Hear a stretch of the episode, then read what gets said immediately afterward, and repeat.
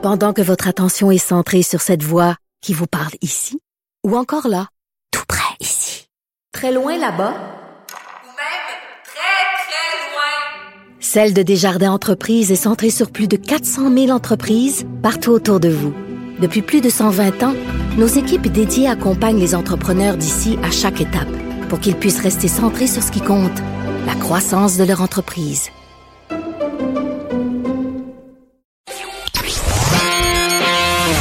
L'actualité vue autrement.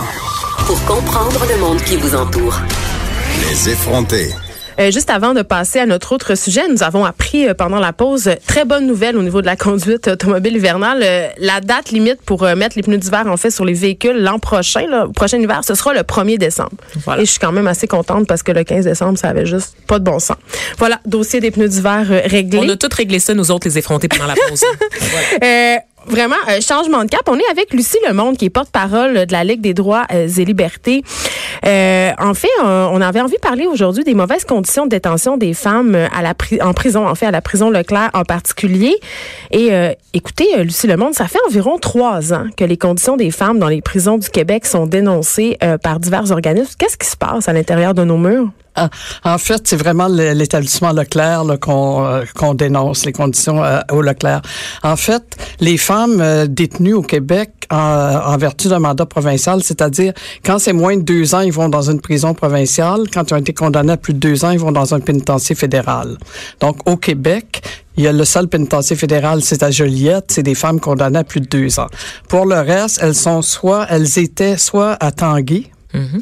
soit euh, à Québec. 80% à Montréal, 20% euh, à Québec. Et là, en 2016, en février 2016, donc on fête la troisième année, là, euh, sans tambour ni trompette, sans préparation aucune, ils ont transféré les femmes au Leclerc, qui est un ancien pénitencier pour hommes à sécurité très élevée. Mais qui était désuet et que le gouvernement Harper avait fermé en 2012 pour cause de vétusté. Alors on parle de Harper là. Donc euh, c'était vraiment dans un état lamentable. Le gouvernement québécois, je pense que c'était les libéraux à l'époque en 2014 ont euh, fait un bail avec le gouvernement fédéral pour louer ça au coût d'un million par année de loyer pour euh, mettre des hommes qui étaient, euh, quand il y avait de la surpopulation carcérale dans les prisons d'hommes à Bordeaux, etc.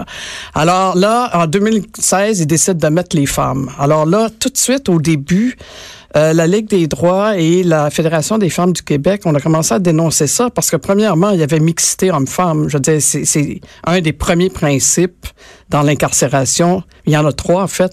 On sépare les adultes des mineurs, on sépare les hommes des femmes et on sépare les prévenus des condamnés. Donc, les personnes qui n'ont pas été encore condamnées, qui sont en attente de procès. Ce sont les prévenus, ceux-là. Oui. Alors là, euh, donc, les femmes se retrouvaient euh, euh, au Leclerc, dans cette vieille prison pénitentiaire Vitus, d'une architecture hyper sécuritaire. On n'est pas dans une unité neuve, là, des petites maisonnettes avec des petites cuisines. Parce qu'on a beaucoup cette idée-là ben que la prison pour femmes, c'est ça. Le pénitencier Joliette, c'est ça.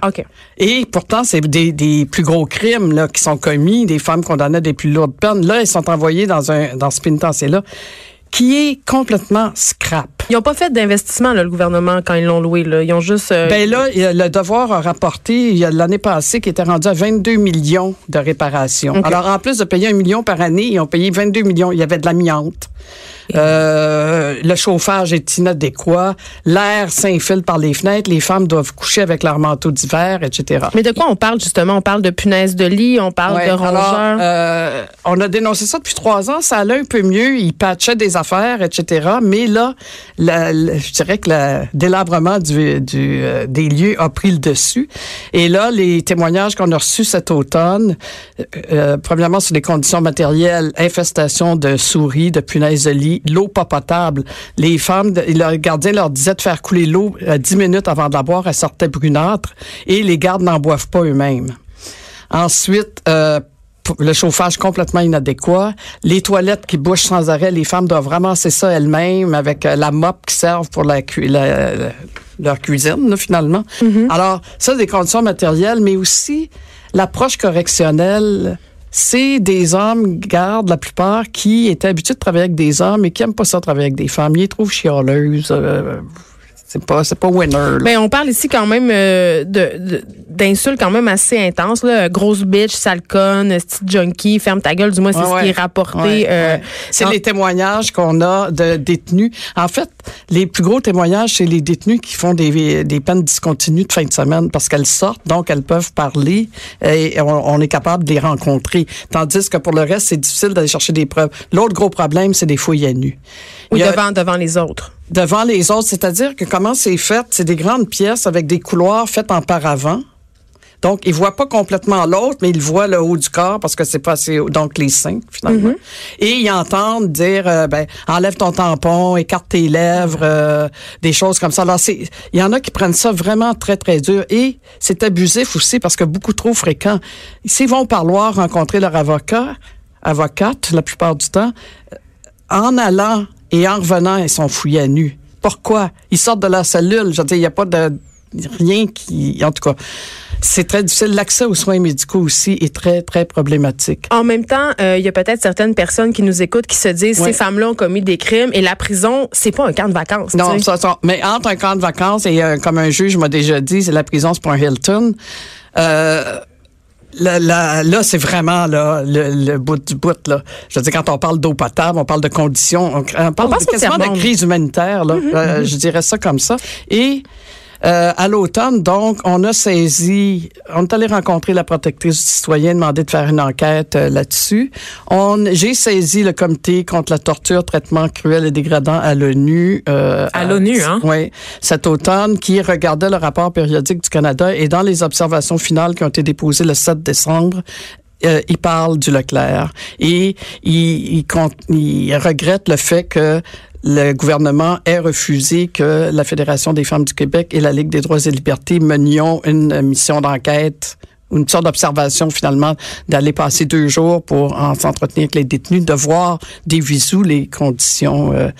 Et le 10 décembre dernier, j'ai demandé, j'ai envoyé une lettre au nom de notre coalition d'organismes euh, à la ministre, euh, la nouvelle ministre de la Sécurité, euh, Guilbeault, euh, Madame Geneviève Guilbeault, euh, ministre de la Sécurité publique, excusez-moi. Et à ce, à ce jour, on n'a même pas une réponse d'elle. Alors, moi, je trouve ça assez... Et ce qu'elle a répondu aux journalistes quand on est sorti publiquement, c'est que il y avait eu beaucoup d'améliorations qui avaient été apportées depuis le déménagement de Tanguay, l'ouverture de programmes, etc., mais qu'il fallait qu'ils agissent dans le cadre de leurs priorités budgétaires. Et les femmes détenues ne sont clairement pas des priorités. Mais on mais non, mais je veux dire, on parle d'eau potable, là, puis de, ch- de, de, de, de froid, puis de, de, de choses comme ça. Moi, euh, je comprends pas ça. Là, on a commencé à rencontrer les partis d'opposition. Et euh, il y a une injonction qui a été demandée la semaine euh, passée à la Cour, sur laquelle je reviendrai, mais je veux juste revenir à, à l'une de vos... euh, ces femmes-là sont des criminels, donc elles méritent un peu ce qu'elles ont. Il faut que je souligne que les femmes qui sont là, premièrement, la moyenne des peines est de deux mois. En plus, c'est pour des très petits crimes Oui, c'est liés à quoi la les- survie, Genre à la vols? faire vivre les- des petits vols, des petites affaires liées à la drogue, tout ça. Et le dernier rapport du ministère dit qu'elles sont autant victimes que délinquantes parce que plus de 80 ont été victimes de violences physiques sexuelles ou psychologiques dans leur vie et soit près de 80 aussi ont fait du travail du sexe. Donc c'est comme une une porte tournante là, tu sais c'est la pauvreté, Donc, on problème les de aider. toxicomanie, Puis on problème sait qu'il y de a certains groupes aussi qui sont surreprésentés dans les dans les milieux. Donc, par Ouais. exemple, les femmes autochtones qui les sont femmes autochtones, dans les prisons les femmes qui viennent de milieux sociaux euh, économiques défavorisés, peu d'éducation euh, en général. C'est pas sexy, par contre, les, les prisons, parce qu'on s'entend que les ça. mesures d'austérité, on, on parle de la prison Leclerc, mais les mesures d'austérité du gouvernement libéral ont affecté tous les, les établissements correctionnels. Oui. Le financement a été réduit pour tous ces établissements-là. Et, et donc, je me demande, il y a un manque de vol- volonté politique parce que, ultimement, on n'a pas d'empathie pour les prisonniers. Tu sais, quand on parle de, de restrictions budgétaires, on pense aux écoles, on pense aux garderies, on pense au milieu de la santé. Qui va s'intéresser vraiment Exactement. à ce qui se passe Et moi, ça fait l'établissement? 30, 30, 40, 40 ans que je, me, euh, je suis la cause des droits des, des personnes incarcérées. C'est pas une cause qui est populaire. C'est pas une cause avec laquelle, laquelle on a un appui comme le droit des femmes ou le LGBTQ, etc. Et c'est la première fois, moi, dans ma carrière, si je peux dire, que je vois qu'il y a quand même les groupes de femmes, des les, femmes, la FFQ, le- les centres de femmes de Laval, par exemple, il y a un comité Leclerc. C'est la première fois que je vois une association et que les femmes sont sensibilisées à la situation que d'autres femmes euh, vivent à l'heure actuelle au Leclerc. est-ce que vous pensez, euh, Lucie Lemonde, qu'une émission comme Unité 9 a favorisé justement cette empathie-là, euh, a permis un peu de voir les détenues féminines sous un autre jour? Peut-être, oui. Un peu aussi, comme je hein. disais, comme un peu souvent, on n'aime pas le mot victime, là, on veut pas se sentir victime, mais souvent, c'est la, la- des circonstances de la vie, ce qui excuse pas tout, évidemment, mais la réalité des femmes au Leclerc est très différente dans le sens qu'il n'y a pas de Monica Lamitraille, là, euh, au Leclerc, où il n'y a pas Il y a de, pas comment, cha- comment elle s'appelait, celle qui, est morte, là, euh, la fentanyl, là, euh. Je ne sais pas. mais Il y a tellement de victimes. C'est On certain sait pas. plus, on les Mais, perd. c'est ça, c'est pas Carla Omolka qui se Non, non, retrouve c'est au pas ça Leclerc. du tout. Là. Oui. C'est, c'est vraiment, euh, c'est plate à dire, mais c'est des femmes qui l'ont eu dur dans la vie, puis qui euh, surnagent un peu, puis qui commettent des petits délits. Là, c'est pas du tout. On n'est pas dans la même situation. Alors, c'est bon, oui, parce que ça fait de l'empathie, mais la réalité physique et tout ça est vraiment pas la même. Oui, c'est qu'on a Euh, l'impression qu'elles vivent toutes dans une espèce de, de bed-in, euh, puis que c'est justement des petites maisons dont on parlait non, non, non, non. Ah, Le Leclerc, c'est pas ça. Joliette, ça ressemble à ça. C'est des petites maisonnettes comme ça. euh. Et les, et les- gardiens de sécurité, est-ce que c'est une question parce qu'on connaît pas ça? Est-ce que ce sont des hommes ou ce sont, ce sont des En femmes? fait, la, la, la directrice est une femme qui est très bien, on l'a rencontrée. Euh, la- les gardes, non, les femmes qui travaillaient à Tanguay, il y a seulement 30% qui ont suivi au Leclerc. Donc, le reste, c'était des, des hommes qui travaillaient déjà là auprès des hommes. Puis ils ont le droit de faire des fouilles quand même? Non, non, les fouilles sont faites par des personnes de même sexe. Mais ils sont pas loin. OK. Et d'après des témoignages, ben, ils peuvent voir des choses, euh, notamment euh, à l'infirmerie. ou, euh, ils sont jamais pas loin. Sont, C'est une question de dignité, franchement. Ouais. J'en reviens pas. Ouais, c'est une question que vraiment, c'est ça, vous avez droit. dit le mot, c'est Oui. dignité.